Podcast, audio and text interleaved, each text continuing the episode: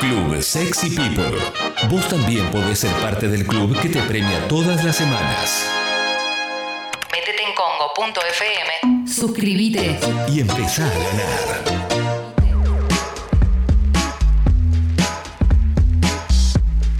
12.07, seguimos haciendo Sexy People aquí en Congo.fm. Hace un par de semanas habíamos entrevistado a Jessica Labia, ella es licenciada en nutrición. Eh, editó un libro junto a la periodista Paula Jiménez. El libro se llama Pese lo que pese. ¿eh? Y, cuando hablamos con, Jessica en redes, Jessie Nutri OK, ¿eh? Eh, ahí en Instagram, Jessie Nutri OK, nos encontramos con la posibilidad de hablar de mucho más que eh, nutrición, mucho más que comer y nada más, o que eh, qué alimentos tenemos que comer para sentirnos mejor, para perder un par de kilos, para estar menos débiles y demás, sino que también nos encontramos con una mirada sobre cómo percibimos a nuestros cuerpos, cómo ser más saludables también eh, de, otra manera y no en los términos clásicos y, demás. Entonces se me ocurrió hablar con ella y, y proponerle que durante cuatro martes charle con nosotros, eh, nos ayude a, derribar mitos, a, ahuyentar fantasmas, a entender un poco más nuestra relación con la alimentación y nuestros cuerpos. Y, dijo que sí, sí que está aquí con nosotros Jessica. Hola Jessy, buen día, ¿cómo estás? Hola Clemente, buen día. Hola, buen día al equipo y a todas las y los oyentes. Hola Jessy, buen día. Bienvenida. Muchas gracias.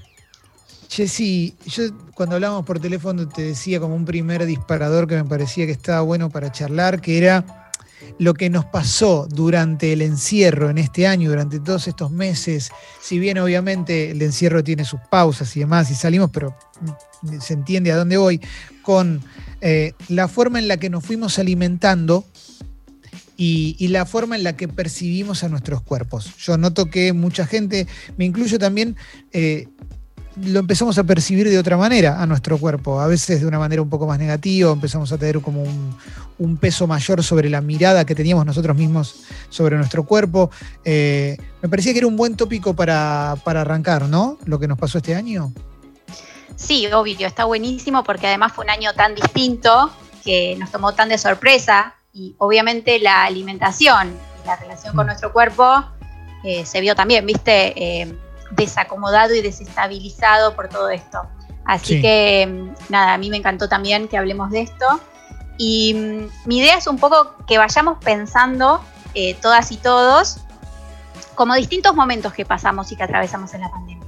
Que me parece que eso nos va a ayudar como a acomodar un poco las ideas y después me gustaría que me hagan preguntas y que vayamos viendo en cada una de estas etapas a ver qué fue pasando. Eh, está buenísimo, te freno ahí. Invito a quienes nos están escuchando, si quieren utilizar la app con texto y audio, a, preguntarle cosas a Jessica. También me gustaría que, digo, más allá de lo que vaya contando Jessica, nos cuenten cómo, cuál fue la relación que han tenido con la alimentación y sus cuerpos a lo largo de este año. Y me gustaría, chicas y chicos también, que hablemos, eh, como que nos animemos a hablar un poco sobre estas cuestiones. Perdón, Jessy, puedes seguir tranquila, ahora sí.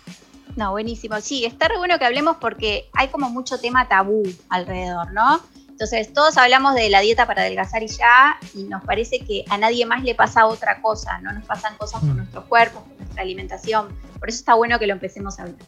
Bueno, a ver, primer momento, crisis, eh, no sabemos qué está pasando, mucha incertidumbre, angustia, estrés.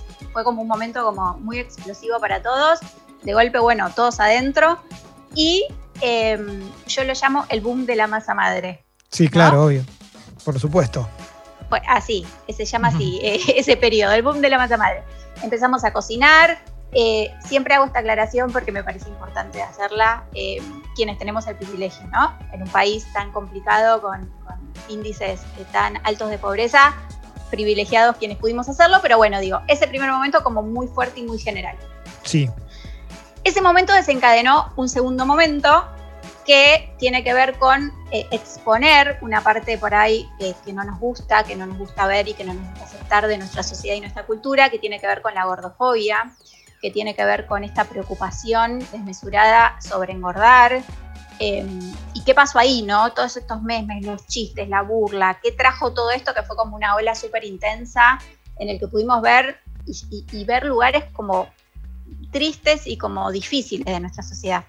Sí, yo ya tengo preguntas con respecto al boom de la masa madre y el segundo momento. Primero vamos con eh, la otra Jessie, nuestra Jessie, que, que, también tiene pregunta y después yo también, después que contestes. Jessie, con respecto a la gordofobia, pero dirigida a nosotros mismos. ¿Cómo funciona eso? Porque estamos acostumbrados y acostumbradas a hablar de gordofobia, o, por lo menos es un tema del que se habla bastante últimamente, pero más que nada dirigida hacia los demás. ¿Cómo funciona? Y, en la pandemia se notó mucho cuando nosotros vemos nuestros cuerpos, que engordamos, que estar adentro sin movernos. ¿Cómo, cómo es eso? Es difícil esa línea porque genera culpa, ¿no? Y yo creo que estamos en el momento de debatir, de poner el tema sobre la mesa y empezar a ver qué pasa ahí. Hubo un momento muy fuerte antes de esto, eh, mucho que salió de los feminismos, que tuvo que ver con el amor propio. Y habíamos empezado que, bueno, todo era amor propio, ¿no? Y después lo empezamos a cuestionar. O sea, el amor propio estaba buenísimo porque era como una herramienta para salir al mundo contra toda la violencia con la que nos enfrentamos. Pero después dijimos, che, para. Por más amor propio que yo tengo, si cuando salgo a la calle me violentan, me discriminan digo, el amor propio no alcanza, entonces empezar a cuestionar. Y con esto de la gordofobia también, digo, hay algo que hay que sacarse esa mochila de la culpa o del castigo, porque crecimos en esta sociedad y en esta cultura y somos parte de ella y la reproducimos eh, como tal, digo, lo mismo pasa con, el machismo. Entonces, me parece que eh, hay algo que no podemos evitar porque es algo que tiene que ver de nuestra construcción y nos construimos en eso. Lo que pasa es que hablándolo, empezar a deconstruirlo, empezar a, trabajarlo, empieza a hacer la diferencia. Em, la imagen corporal se construye con la mirada del otro y con la mirada de uno mismo también. Entonces, eh, cuando nosotros empezamos a cambiar la mirada para los demás, que a veces es más fácil, ¿no? Empezar a, romper con lo de afuera, eh, bien, vuelve como un rebote, o sea, es como si yo, viste, como un rebote en un espejo me va a volver a mí. Y es cuestión también de paciencia sobre eso, porque recién estamos empezando a verlo.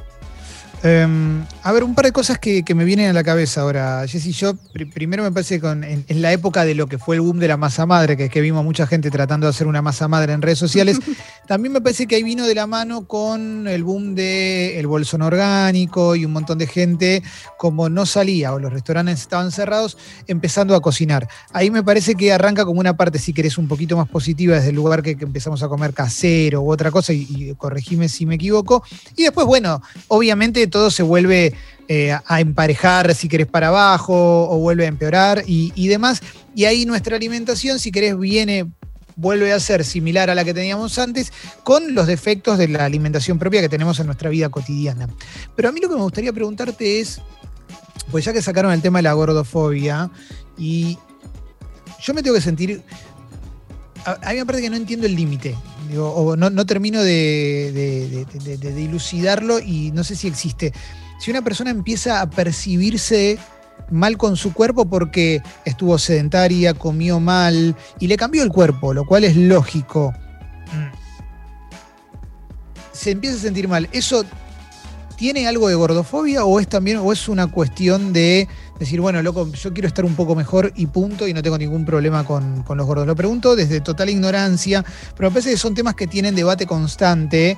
Y, me parece que, está bueno charlarlo, porque quizás alguien que, está escuchando dice, che, bueno, pero no sé, yo hice gimnasia todos los días porque me quería sentir mejor. Digo, es mi caso y, ¿eh? y mi cuerpo igual cambió cambió, o sea, este año, y no, cambió, digo, si querés, en términos históricos, como de una manera positiva. Si querés, obviamente, estoy más tetón, digo, estoy como, cualquier persona sedentaria. Sí, sí. A ver, eh, por eso le decía lo, que hablaba recién con Jessy. Eh, el punto es, ¿por qué quiero yo adelgazar, hacer actividad física, alimentarme mejor? Lo quiero porque hay un eh, canon de belleza y un parámetro al que se supone que hay que llegar y hay estándares ideales de peso y de composición corporal. No me refiero solo al peso porque también hablamos, no sé, de celulitis, de estría, de flacidez, podemos hablar de canas, de arrugas. O porque esto que vos decís, porque la realidad es que me siento mal, porque la realidad lo que pasó fue que, eh, obviamente, al cambiar las rutinas, tenemos una rutina mucho más sedentaria, al cambiar la alimentación en muchos casos, tengo una alimentación mucho menos saludable y me empiezo a sentir mal con eso. Entonces, en ese, en ese punto es totalmente válido. Esto lo digo siempre. Yo no estoy en contra de, em, de que alguien quiera adelgazar, que alguien quiera hacer actividad física, que alguien se quiera sentir mejor. Al contrario, me encanta que eso suceda. El punto es, ¿qué me motiva a mí a eso? A mí me motiva una balanza y yo estoy obsesionada todo el tiempo subiéndome una balanza a ver qué número marca. O me estoy guiando por si me agito, no me agito, me siento incómodo, me siento eh, más pesado, más cansado. ¿Qué me está pasando a mí atrás de, de esta modificación que a la mayoría de nosotros nos sucedió durante eh, esta pandemia. Y por eso separaba un poquito lo de las etapas y ahí llegábamos como a la tercera etapa, que es un poco lo que están planteando ustedes, que es esta etapa eh, en septiembre, ¿no? Que empezó de nuevo el calor, que nos volvimos a, poner la ropa que usábamos antes de la pandemia, porque empezamos a usar otra vez la ropa de febrero-marzo. Eh, ¿Qué pasa ahí? con, eso, ¿no? Que me devuelve esa ropa que yo tenía antes, es un cuerpo diferente, distinto, por el motivo que sea, ¿no? Puede ser que, engorde un poco, hay personas que son las menos, pero digo que ante el estrés han adelgazado, hay personas que eh, notan pérdida de masa muscular, que es medio lógico, estando sentados en la computadora trabajando tantas horas como nos está pasando, y algo muy importante que tiene que ver con lo que está pasando ahora, que empezamos a salir un poco más, que nos volvemos a encontrar un poco más, con cuidados obviamente y demás, pero con la mirada del otro, porque vuelve a aparecer la mirada del otro. Y como yo les decía al principio, la imagen corporal se construye también con esa otra mirada. Entonces, eh, volver a exponer el cuerpo también pone el cuerpo eh, en una exposición muy fuerte y ahí pasan un montón de cosas. Eh, estoy pensando en esto que decís, Jessica, de la mirada del otro. Están llegando un montón de, de mensajes. Yo muchas preguntas te las voy a hacer, obviamente, desde mi propia experiencia, que no es, la, no es la, experiencia clásica de cualquiera, porque yo soy de los que siempre fue más flaco de lo normal, o sea, de los que la ropa le quedaba grande. Si querés, en el sistema en el que vivimos como hombre, no era lo ideal, sobre todo cuando era adolescente y quería parecer otro tipo de hombre y de repente, o sea, me quería comprar un traje y lo tenía que comprar en una, no sé, viste, para niños. Pero pero, pero sí la sensación que tengo es que nunca va a alcanzar ante la mirada de la otra persona, ¿no? Eh, para una mujer me parece que es peor, esto, esto se los dejo a ustedes, obviamente, pero me parece que para un hombre tampoco, aunque para las mujeres, insisto, es peor, pero me parece que la mirada de, los demás nunca va a alcanzar. Siempre va a haber, siempre ante alguien te va a faltar un poco, ¿puede ser? Sí, lo que pasa que acá es donde nos tenemos que replantear como cultura mm. cuáles son esos cánones de belleza, cuáles son esos estereotipos a los que apuntamos. Y eso es algo que hay que modificar, porque mientras eso no se modifique, va a ser muy difícil eh, que alguien realmente pueda sentirse conforme o a gusto con su cuerpo. Eh, nosotros para escribir el libro hicimos una encuesta antes de hacerlo, la respondieron más de 5.000 personas. Sí más o menos, ahora no me acuerdo exactamente el porcentaje, pero como un 15% solo respondió que estaba conforme con su cuerpo. Entonces, esta disconformidad eh, tiene que ver con estos estereotipos y estos cánones. Y esto que vos decís nunca alcanza. A mí a veces me pasa de ver modelos o famosas, ¿no? Que uno las ve y dice, wow, tienen cuerpos privilegiados, entran dentro de todos los estereotipos y sin embargo las ves que siguen ¿viste? O haciéndose una cirugía, o, entrenando desenfrenadamente, o haciendo dietas eh, súper restrictivas, eh, buscando un poquito más, porque siempre hay un poquito más, porque lo perfecto no existe y nuestros estereotipos, la mayoría, hablan de eso, ¿no? Buscan esa perfección, buscan esa norma, eso, eso que, que en realidad el problema que tenemos es que nunca lo vamos a alcanzar. No, sí, eh, eh, estoy completamente de acuerdo y, pienso en eh, esa norma, muchas veces uno la, busca también para, para, el encuentro sexual, para la pareja, aunque uno no responda a esa norma, lo cual lleva siempre a la, frustración. a ver, para, tengo un montón de mensajes, Jessica, que están llegando, te quiero preguntar un par de, cosas que están llegando. Acá Caro dice, hay un tema del que me gustaría que, Jessica hable y es la moda de lo saludable y lo fit. Creo que atrás de eso se esconde mucho trastorno alimentario y gordofobia bajo la máscara de la vida sana y también se arman nuevos dogmas con respecto a eso, como desayunar fruta, no comer harinas, evitar gluten y lácteos, etcétera, etcétera. Esto es una, esto es una charla que hemos tenido varias veces con, con diferente gente a, lo largo de los años en el programa para mí va de la mano con una tendencia que hay ahora, que es un montón de gente da consejos sin estar preparada para dar consejos. Eh, pero me gustaría siempre sin salirnos de, como del eje principal que es pandemia y cuerpos y demás, yo este año hice mucho ejercicio gracias a YouTube, gracias a youtubers, y la verdad, y esto soy muy sincero, no estoy seguro cuán preparada estaba la gente que daba los ejercicios. explico? Entonces, si lo traslado a consejos, ¿puede ser peligroso si lo traslado a consejos de alimentación? A ver, la pregunta es, antes de la pandemia, mi cuerpo estaba, estaba entrenándose, yo hice chequeos, yo sé cómo está mi estado de salud para empezar a hacer un entrenamiento en mi hmm. casa solo, sin asesoramiento. Porque por ahí una persona que entrenaba y que sabe de posturas y que, y que viene teniendo un ritmo de entrenamiento y lo pasa a su casa, por ahí eh, el riesgo es bajo porque es una persona que, no sé, se ha hecho estudios cardiológicos, por ejemplo. Entonces, muchas veces el problema de estas cosas de, ser autodidacta, eh, muchas veces está bueno porque tenemos herramientas, pero muchas veces nos pasamos por alto un montón de cuestiones que son importantes. Y, en la alimentación sucede un montón. Creo que es una de, de las ramas que más invadida está porque todo el mundo hizo una dieta y todo el mundo hizo algo y le funcionó, entonces sale, viste, como, como a recomendar eso. Y la línea ahí es súper finita, súper, súper finita. Ayer fue el Día eh, Internacional de Lucha contra los Trastornos Alimentarios, justo que, ¿no? que la oyente estaba preguntando. Entonces me parece súper importante que dejemos esto en claro. Eh, también algo que pasa es que hay tantas corrientes dentro de la nutrición que eso confunde un montón, porque uno me dice que no coma lácteos, la otra está en contra de las harinas, la otra está a favor de la keto, la otra está en contra de la keto, la otra quiere alimentación basada en plantas. Entonces, yo entiendo también que es muy difícil del otro lado decir, bueno, para, ¿dónde está la posta? ¿Qué es lo que tengo que hacer? Al final, ¿qué es lo mejor?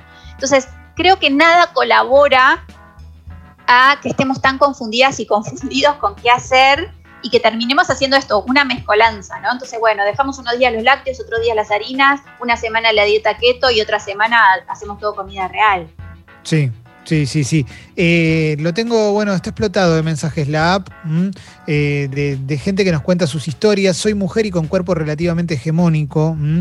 Eh, lo pone entre comillas, hegemónico. En cuarentena engordé poco, pero mi cuerpo cambió de forma y de golpe me sentía muy incómoda con la ropa que tengo y que usé todo el verano pasado. Me estuve dando manija casi un mes diciéndome estoy horrible, hasta que me cansé y fui a comprarme un pantalón un talle más grande. Tomó todo otra perspectiva y ahora hasta tengo ganas de empezar a hacer deporte. ¿Eh? Y yo lo que estoy interpretando acá es que hacer deporte desde un lugar saludable, digo, como, que relajó. No sé si se terminó de aceptar el cambio como no algo hiper negativo y, llevarlo a, algo, a capitalizarlo, ¿no? no sé, es una sensación que me genera. Hay algo súper importante de esto. Eh, pretender que siempre tengamos el mismo cuerpo, ¿viste? Esta cosa de la búsqueda del cuerpo de los 18 o esta cosa de que ¿por qué pretendemos que en medio de una pandemia eh, no nos cambie el cuerpo? ¿Por qué pretendemos que, todo siga igual que antes? No, esto tiene un costo, esto tiene un costo físico, esto tiene un costo psíquico. Vamos a tener en un tiempo estudios seguramente de un montón de cuestiones.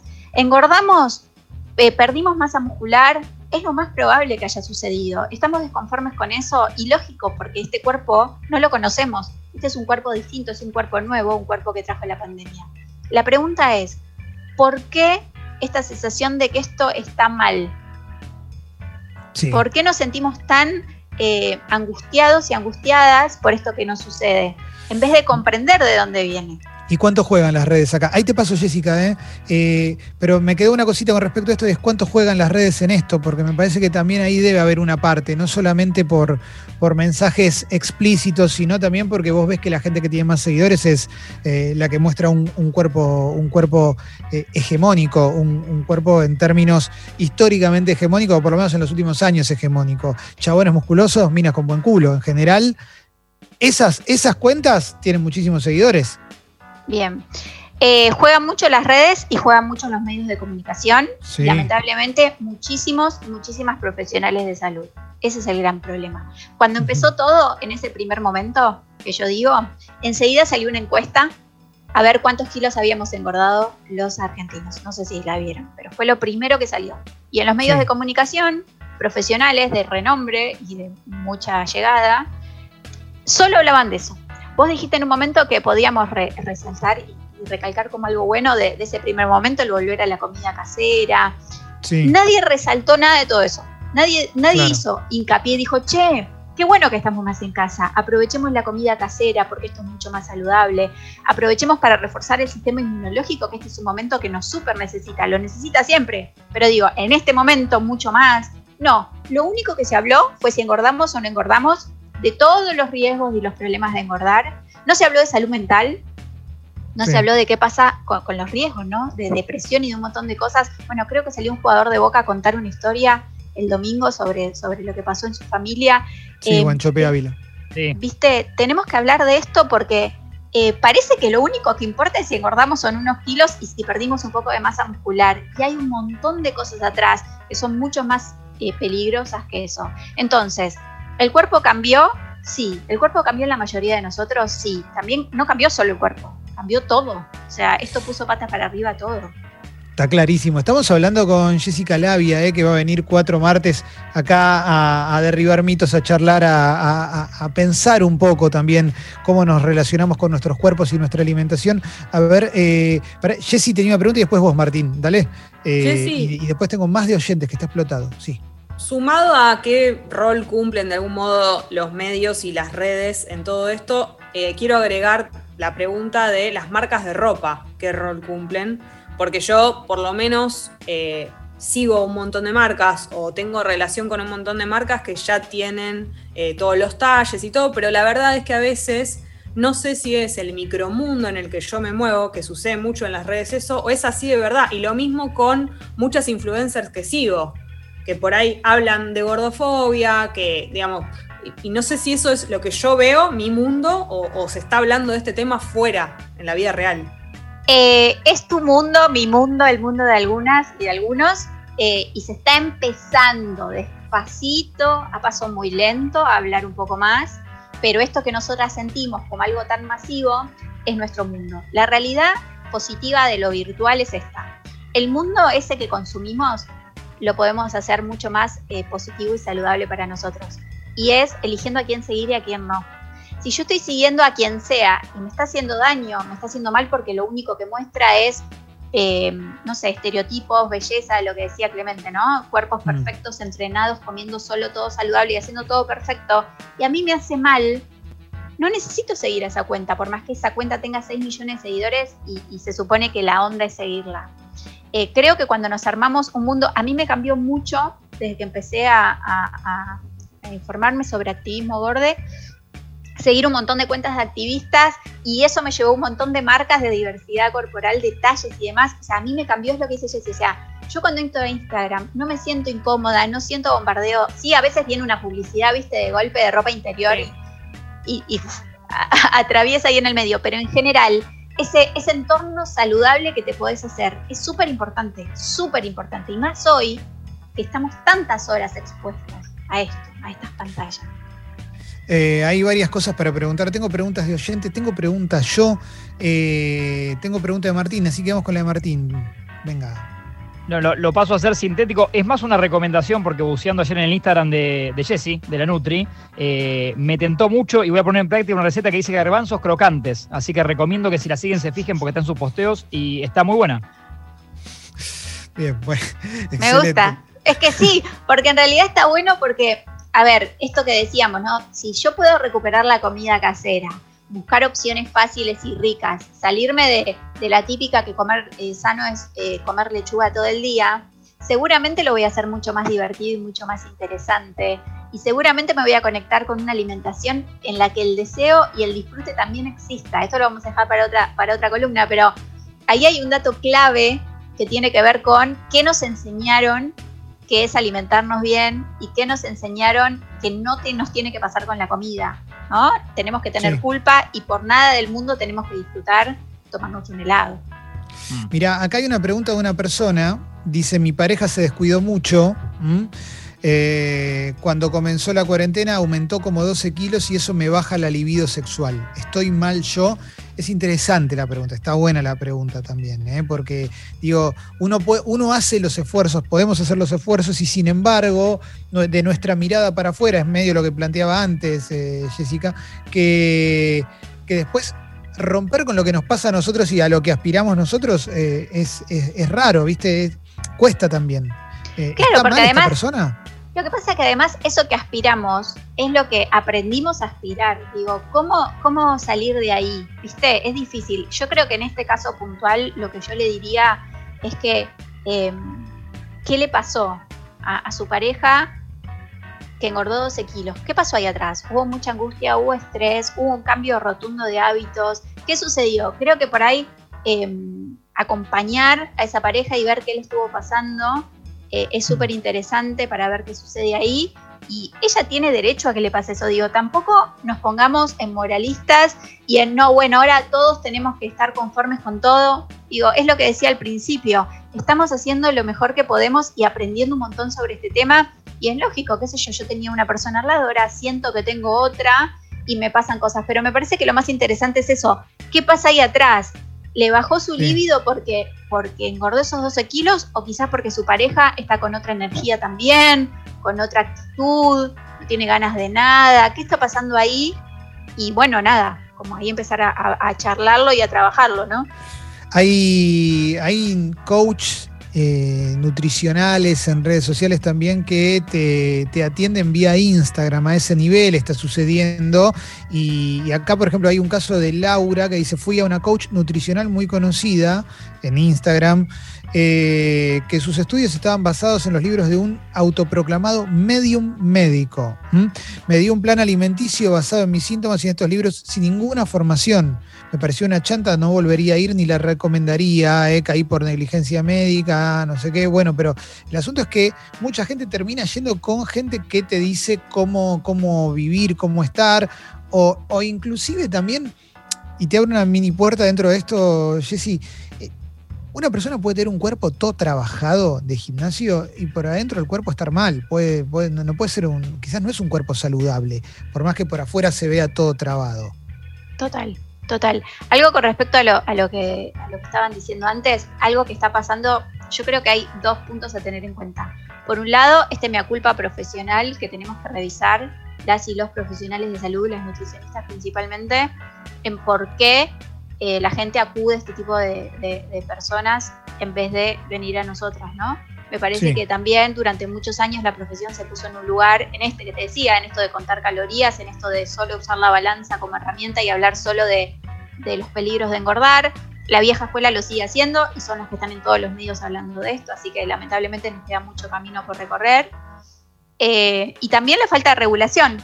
O sea, me parece gravísimo me parece gravísimo que si yo prendo la tele en todos los programas, todos los famosos, todas las famosas, todos los conductores estén hablando de un polvito, que en realidad ese polvito es una purga y que eso es un eh, inicio un trastorno alimentario, que nadie dice nada, nadie hace nada, nadie regula nada, es un producto de venta libre. Entonces, nos falta de verdad mucho eh, camino por recorrer y es peligroso. O sea, el, el problema acá es que no estamos hablando de pavadas, estamos hablando de la salud. Y esto que vos decías, una persona súper entrenada no se la juzga, no se la critica, no, no, se opina nada sobre su cuerpo. Y quizás una persona que está súper entrenada, quizás se está entrenando mal, quizás no tiene controles cardiológicos sobre ese entrenamiento, quizás está consumiendo andás a saber qué para reforzar esa masa muscular y no sabemos cómo están sus riñones. Hay un montón de cosas que suceden atrás de lo que uno ve, de, de ¿no? de, de, lo que te devuelve Totalmente. la imagen de la otra persona.